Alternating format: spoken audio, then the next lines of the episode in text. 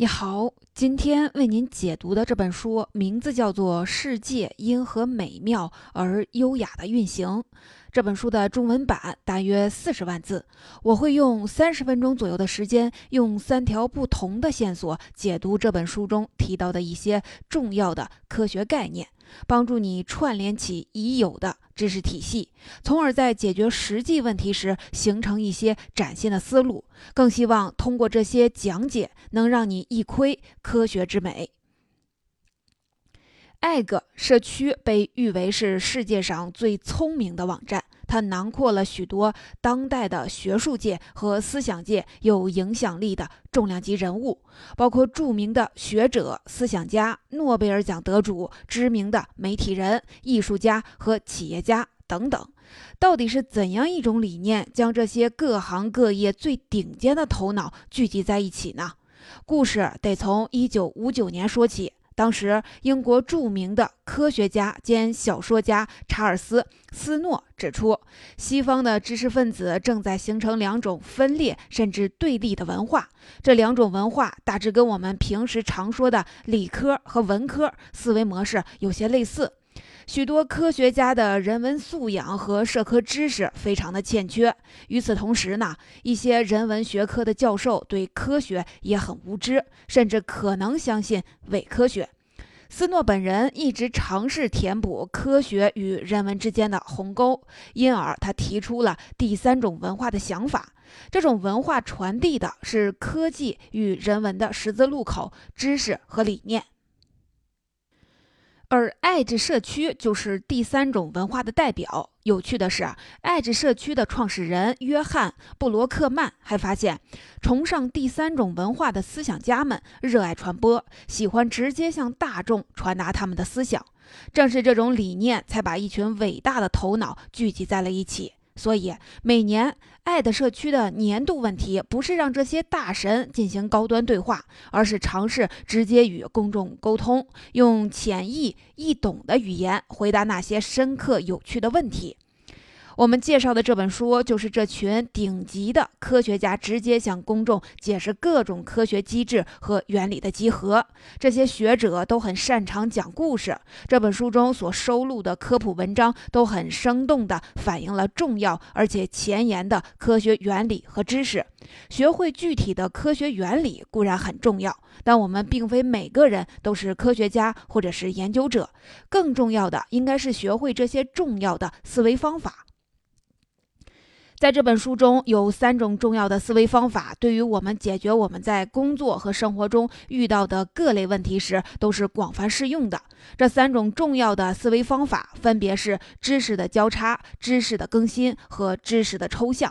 这三种方法可以从不同的角度帮助我们进行认知升级。其中，知识的交叉可以帮助我们打通不同的学科，为我们分析问题提供新的视角；知识的更新则可以帮助我们及时的摒弃那些陈旧过时的观念，让我们始终保持在知识的最前沿；而知识的抽象则可以帮助我们认识到具体事物背后更加本质的结构，从而大大的提高我们的思维层次。接下来，我们首先来听听这本书里的几个有意思的故事，初步感受一下三种科学思维的方法。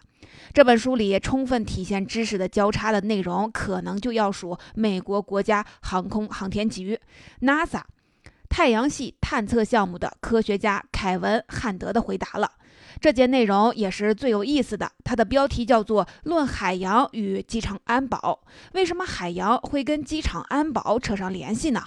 这得从机场安检门的工作原理说起。我们中学都学过电磁感应定律。如果将一块导体放到变化的磁场中，切割磁感线会产生感应电流，而电和磁可以相互转化，所以有电流经过就会产生感应磁场。而安检门可以检测通过它的磁场，一旦检测到磁场，安检的警报就会响起。所以过安检时要解下皮带，掏出硬币和钥匙等等。有趣的是，这种方法也被用到了外星生命的探测中。当 NASA 的飞船飞越了木星的第四大卫星木卫二时，对木卫二做了一个安检，结果发现木卫二虽然自己没有磁场，但却有感应磁场。也就是说，这意味着木卫二上存在着一些本身没有磁性的导体，而盐水就是这样一种导体。这就暗示我们木卫二上可能存在着海洋。由于生命起源于海洋，因此这也暗示了外星生命存在的可能性。从这个例子看出，科学知识是跨越学科和具体应用的界限的。不同领域的研究会用到相同的方法，即使看起来完全不同的研究方向，也有学科交叉的可能性。除了学科交叉，还有许多内容是会刷新你的既有观念的。比如，我们都知道动物的近亲繁殖是不好的，宠物医生会告诉你，为了培养纯种的宠物要进行近亲繁殖，但会让你的宠物繁殖能力下降，死亡率升高，免疫能力降低，肿瘤的风险增加。近亲繁殖这么可怕，是不是说越远远缘的繁殖就对生物越有利呢？剑桥大学动物行为学教授帕特里克。贝特森就指出，其实这样可能过犹不及，因为过于远缘的生物种适应。适应着不同的生存环境，让来自适应不同环境的生物交配，很可能会带来其他的疾病。比如，本来适应低温环境的生物身上有保温的性状，把这些生物带到热带的环境下，与热带生物进行杂交，这些保温的性状可能就变成了一种容易发热的疾病，这对生物是不利的。需要强调的是，我们上面所讨论的这些东西，不能简单的推广到人类社会。最后，书中更有很多内容是提高我们思维层次的，例如华人数学家。邱成桐提到，数学对象本身就是一个有意思的科学原理，比如说球体这样一个概念。我们见过足球、篮球、网球，甚至是地球，但从没见过抽象的球。那是因为数学家所说的球体不是真实世界里的任何一个球，而是对各种球的抽象。数学上关于球的所有定理都不依赖于现实的物体本身，反而必须依赖于完全脱离实际的抽象数学对象。只有明白了这一点，我们才能正确的理解抽象思维和形象思维之间的关系，最终认识到抽象思维对于我们理解世界的重要性。从上面这三个例子，我们看到知识的交叉、知识的更新、知识的抽象，可以帮助我们很好的理解各种复杂的科学现象。接下来，我们就从这三个角度切入，对书中提到的大量科学原理进行一个重新的梳理。希望这些介绍能帮你解决工作的生活中遇到的一些问题时，形成有益的新思路。第一部分，我们首先来介绍一些有趣的学科的交叉知识。学科的交叉不但在分析复杂问题时可以给我们提供新的视角，还可以帮助我们建立更广的视野。在这本书里，耶鲁大学的社会学教授克里斯塔斯。用一个非常熟悉的例子介绍了知识背后复杂的学科交叉。我们在小时候都问过自己的爸爸妈妈，为什么天空是蓝色的？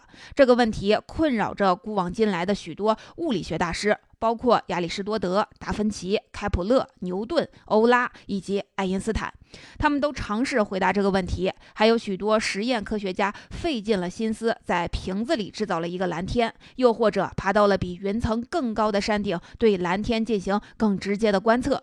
但这个问题直到二十世纪以前都没有一个很好的回答。为什么会这样呢？因为每个科学家都在用自己专业范围内的知识回答这个问题。比如，有的化学家觉得是空气中某种有颜色的物质使得天空呈现为蓝色。但这个解释是错的，仅仅依靠化学没有办法解决这个问题。光学是物理学的一个分支，物理学家发现太阳光是一种白光，这种白光是由各种频率不同颜色的光混合而成的。之所以我们看到的天空是蓝色的，是因为太阳光与构成空气中的气体分子相互作用，使得白光中的蓝色部分被散，射并最终进入了我们的眼中。那么，为什么气体分子只散射蓝色的光，不散射红色的光呢？这个问题在18世纪末由物理学家瑞利勋爵找到了一个解释。他发现，当光的波长跟气体分子的大小相近的时候，入射光的强度跟它的波长，也就是颜色是有关的。波长越短的光，也就是蓝。电、紫色的光就越容易被散射。然而，这个解释就够了吗？这只解释为什么天空不是红色，却没法解释为什么天空不是紫色。紫光的波长可是比蓝光更短的。到了这一步，物理学家就无能为力了。这必须用到生物学的知识，也就是我们的肉眼对蓝光比对紫光更敏感。这是一个实验事实，可是为什么会这样呢？这里面我提供了一种可能的解释，那就是紫光与紫外线频率比较接近，我们的眼睛为了避免紫外线的辐射，在进化的过程中逐渐变得对紫色不那么敏感了。我们回过头来看这整个故事，发现要介绍天空呈现蓝色背后的原因，不但需要物理学的知识，比如光的散射，还需要化学知识，比如氧气和氮气分子的大小，以及生命科学的知识，比如眼睛对不同颜色的敏感性。克里斯塔基斯用这个例子想说明的是，看起来简单问题的背后，可能蕴含了深刻的科学。要想真正解决一个科学问题，我们必须跳出学科的局限，站在更大的视角来理解。听了上面的理科知识的例子，你可能对学科交叉的感觉有一些触动。事实上，文科之间也会有类类似的交叉，比如气候的改变可能导致游牧民族南下，给中国带来新的社会组织形式，这是地理学与社会学之间的交叉作用。那么，在文科和理科之间有没有什么学科交叉呢？伦敦大学哲学学院的巴里史密斯教授通过一个非常好的例子，介绍了这种学科交叉。我们首先来想象这样一个问题：假如只能用一个词来描述柠檬这种水果，你会选择“快”这个词还是“慢”这个词？在上世纪五十年代末，科学家们就发现，大部分的人在这两者之间会选择用“快”来形容柠檬。二零一三年的一次网络实验重复了这一结果，大约百分之六十五的实验者都会选择“快”而不是“慢”。不同学科的知识可以用不同的视角来解释选择“快”的原因。比如从哲学的角度进行解读，史密斯教授就提醒我们，以这个例子出发来反思共识的意义。也就是说，一个大家几乎公认一致的回答，不但可能是错误的，甚至有时候错误都谈不上，是一个完全没有意义的共识。再比如说，从文学的修辞手法的角度来看，柠檬与快的联系就类似于通感这种手法。通感的意思是将人的不同感觉互相的沟通转换。比如朱自清在《荷塘月色》里就写道：“微风过处，送来缕缕清香，仿佛远处高楼上渺茫的歌声似的。”这就把嗅觉和听觉联系在了一起。通过用词的转换，使我们能够利用一种认知模式去描绘出另外一种体验。这种手法也常常出现在我们的语言中，通过一些转换来描述难以说明的感觉。以对声音的描述为例，我们会说音符的高低，也会说一个人的声音尖，说有的乐器声音更沉等等。这些描述扩展了语言描述上的可能性。不过，这个快柠檬的例子仅仅只是一个修辞学的问题嘛？许多神经科学家很早就注意到了这种现象，他们将这种现象叫做联觉，也叫交叉知觉。这就是我们神经系统中的一种感知的状态，一种感官刺激会自发地引起另一种感官的感知或者是认识，这是一种很奇特的体验，但其实在人群中非常的普遍。比如，有的人在看到了一些数字，或者是听到了一些声音时，就会感觉到其中的颜色。许多实验心理学家也对这种交叉知觉展开了研究。许多神经科学家都相信，这样的体验可能与与一些神经系统疾病是有关系的。有的艺术评论家会强调这种联觉对于艺术创作所带来的影响。这些艺术家的作品常常能给读者或者是观众更全面的感官体验。比如著名的法国诗人波德莱尔曾有一句名句：“有的芳香，新鲜若儿童的肌肤，柔和如双簧管，清脆如绿草场。”许多神经科学家相信，这些描述通感的名句与波德莱尔本人因神经性梅毒所导致的联觉体验有一定的关系。其实，我们每一个人也可以从自己的视角来认识快柠檬背后的道理。这里，我也提供一个新的视角。虽然快和柠檬本身不能成为合适的搭配，但我们之所以选择快，是因为可能快和柠檬在各自常用的搭配里存在着某种平行关系。我们让计算机学习人类的语言，不但要让计算机学会正确的搭配，也要学会这些平行关系。事实上，我们现在所使用的在线翻译、语言输入等技术都建立在这些关系的基础上。此外，快柠檬还像是迁徙的学习，也就是把一个方面的经验迁移到另外的一个领域去，其中一个中间的步骤。假设我们考虑将围棋而设计的阿尔法 Go 运用到金融投资领域中，那么在这个过程中，如果可以最大限度地迁移已有的经验，不但可以节省成本，也可能帮助我们得到更为通用的智能。刚刚提到的两个例子，向我们展示了学科交叉的魅力。我们看到，讲述日常生活中习以为常的现象，比如蓝天形成的原理，这背后可能需要用到物理、生物等多个学科的知识。从快柠檬这个例。例子中，我们也能看到，要想真正理解人类思维背后的隐藏的机制，可能要用到哲学、文学、语言学、心理学、神经科学以及人工智能等诸多领域的知识。每种新的知识都为我们提供了新的视角，而每种新的视角都可能是解决问题的新工具。我们需要有更广阔的视野，主动去接触各种跨学科的知识，尤其是理科和文科之间的第三种文化。第二部分说完了知识的交叉，接下来我们要介绍另一种重要的思维方法是知识的更新。更新我们的知识常常是一件让我们感到痛苦的事情，因为新知识常常会挑战我们旧有的观念，在最初接触时会觉得有些不适应。但这种知识的更新绝对是有必要的。学习新知识可以让我们走出旧的舒适区，提升我们的思维能力。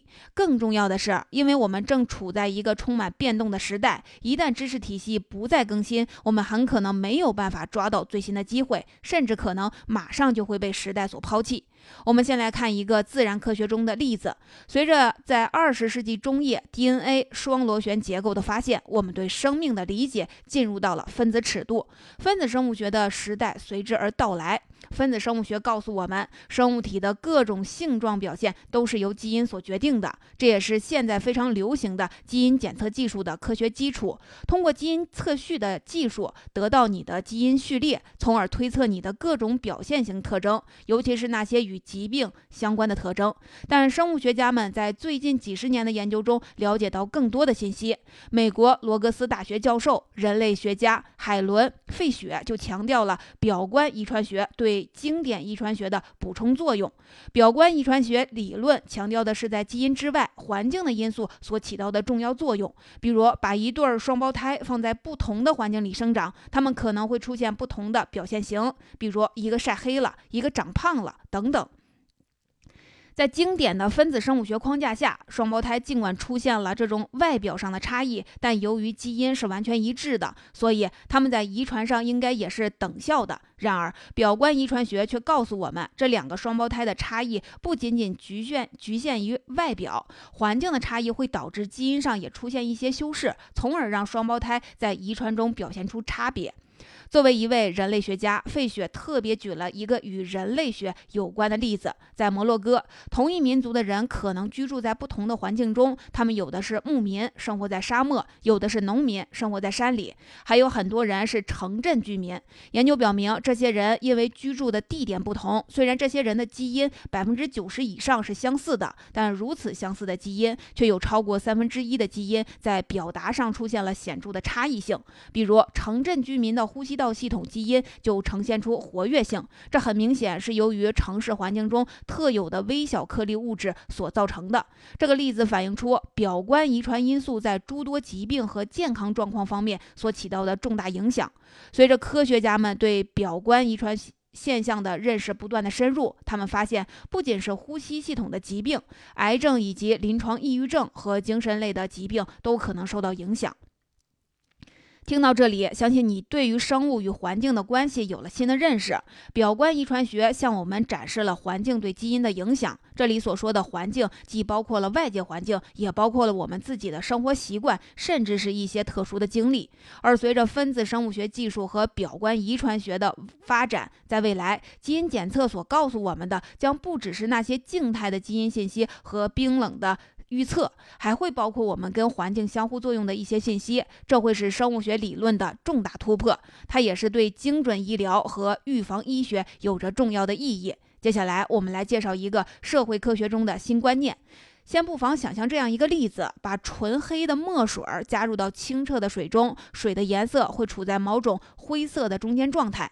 用这种观象做一个类比，两个人在某种观点上存在分歧，通过沟通可能会达成一个不偏不倚的共识。然而，事实真的会这样吗？我们在现实生活中常常会看到，持有不同观点的人不但不会因为沟通而达成共识，甚至会走向分裂。为什么会出现这样的现象呢？美国霍普学院的社会心理学家戴维·迈尔斯就介绍了群体极化的研究结果。所谓的极化，就是指观点的两极分化。近年来的社会心理学实验研究发现，群体互动会增强人们的初始观点。比如，在网上对某个电影持有不同评价的人会互相的攻击、互相指责，他们在争吵中越来越坚持自己的观点；而持有相同观点的人聚集在一起又会怎样呢？他们不会聚在一起反思自己的观点，跟自己的人交流起来，只会让整个群体的观点变得越来越极端。这样的实验结果其实跟我们传统的直觉是相违背的。为什么人与人的沟通不能类比于墨水跟清水的混合呢？这是因为沟通发生从来就不是均匀的，意思是说，我们从来就不会跟任意随机的人进行交流，甚至会排斥跟那些与我们观点天差地别的人进行交流。迈尔斯教授甚至为此总结出了一个公式，就叫观点的隔离加上交谈等于两极分化。把这个观点运用到生活中，我们就发现互联网上的社交圈和。推荐系统不是在帮我们获取信息，而是在加强我们既有的观念。这对我们可能有一些正面的作用，比如可以帮助癌症的幸存者之间实现情感上的互动。但另一方面，它也带来了极端化的负面影响，比如一些本来只是理性质疑转基因食品安全性的朋友聚集在一起，互相或交换了信息之后。最后可能会完全的失去理性，变成一个盲目反对转基因的团体。上面我们所介绍的两个例子反映的都是比较新的观点。表观遗传学的研究成果告诉我们，经典分子遗传学的知识没法解释所有的遗传现象，基因与环境之间存在着更复杂的互动，而沟通导致极化这一观点则挑战了我们的直觉。只有理解了新的观点，我们才能准确地理解各种社会现象，想避免导致群体极化的结果。我们的终身学习不能停留在一辈子研究旧思想、旧理论，而是要苟日新，日日新。只有不断的接触新理论和新思想，我们思维的提升才能永远的紧跟时代的步步伐，在面对各种新的现象时，才会不至于困惑。最后，我们再来看看这本书中关于与知识抽象有关的例子。抽象呢，是我们认知提升过程中最关键的一环。一旦缺少了抽象这样一个步骤，哪怕一个人掌握了很多跨学科知识和最新的知识，他的思维层次仍然无法提高，因为他永远停留在直观的实例，缺乏举一反三的能力，也没有办法提出新的概念。只有把直观化、图像化、抽象化结合起来，我们的思维才能真正的提升。在这本书中，讲述了大物理学家费曼的一个例子。我们在中学的时候都学过光的折射，把一根筷子插到水里，看起来就好像筷子折断了一样。这种现象难以理解，光明明有一条直线不走，为什么要走一条折线呢？费曼用了一个很直观的比喻来解释折射现象。假如有一个救生员希望用最快的方式把溺水者救上来，他不会立马朝着溺水者的方向直线的游过去，因为游泳会浪费大量时间。正确的做法是他跑到最接近溺水者的岸边，从那里下水救人。这是走了一条折线。看起来是更远的距离，但其实花费的时间是最短的。光所选择的路线就跟救生员是一样的，也是选择了一条耗时时间最短的路径。听到这儿，相信你一定对光的折射有了更直观的理解。但费曼本人并没有满足于为一个古老的问题提供一个好的解释，他从光的折射看到了量子力学中一个更基本、更抽象的问题。量子力学中用概率这个概念去描述物理世界所发生的一切。在这种视角下，光所走的路线不应该只是某一条最短的路径，而是应该以不同的概率同时走过各种不同的路径。这就像同时有无数个救生员同时沿着不同的路径去救那位溺水者，在。不同的路径上，救生员经过的概率是不同的。从这个问题出发，费曼发展出了一套路径积分的方法，用来处理这些不同的路径。用这种方法，他得到了量子力学的另一种描述方式。他也因此成为了量子电动力学的奠基人。费曼的救生员的故事给我们的重要启示是：通过例子、图像、比喻、故事，尝试来理解常常是抽象的事物。一旦理解了这些抽象事物，我们就甩开了那些比喻、故事或者是具体的实例，直接基于抽象事物进行推理和分析，从而建构我们更高级的思维。听到这儿，你可能会想，到底应该怎样去拥有抽象思维，从而理解抽象事物呢？其实，我们每一个人都有很强大的抽象思维能力。在这本书中，介绍了法国社会学家、哲学家让·保德里亚提出的“类象先行”概念。这本书的中译本把类象翻译为模拟物，这是一个直译。不过，这个直译可以更好地帮助我们理解这个概念。所谓模拟物先行，讲的是这样一种现象：地图是一种真实世界的模拟物。一旦有了地图，我们就把各种实体的东西都抛到了脑后，把地图上的一切直接当做了真实的一切。其实我们很熟悉各种的模拟物，比如每天我们都在使用货币，就是对价值的某种抽象化。再比如说经济学。意义上的市场，并不是我们在路边看到的任何一家市场。模拟物将我们与真实的世界区隔开，这种区隔导致了许多抽象概念的形成。我们从小学习的过程，就是在逐渐构建各种抽象的概念。比如，在幼儿园会学到一个苹果加两个苹果等于三个苹果这样的具体例子。